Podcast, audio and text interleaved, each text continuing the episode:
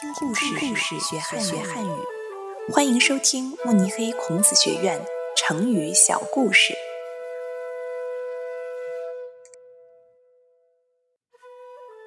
有志进城，出自《后汉书·耿弇传》，改编者赖弘纸业。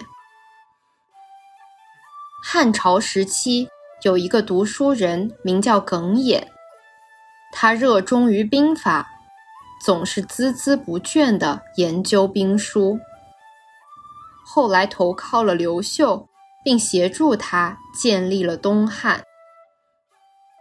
有一次，耿弇带兵攻打兵强马壮的张布，张布得到消息后，立刻在各个城镇部署了兵力，但没想到，不到一个上午。耿弇便攻下了几座城镇，在危急的情况下，张布仗着兵力雄厚，仍然自满地带兵应战。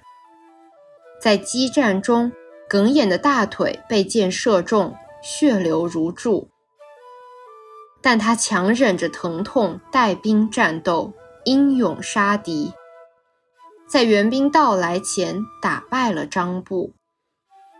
刘秀带领援军到达战场，对耿弇说道：“你取得最终胜利，天下大势已定，真是有志者事竟成啊！”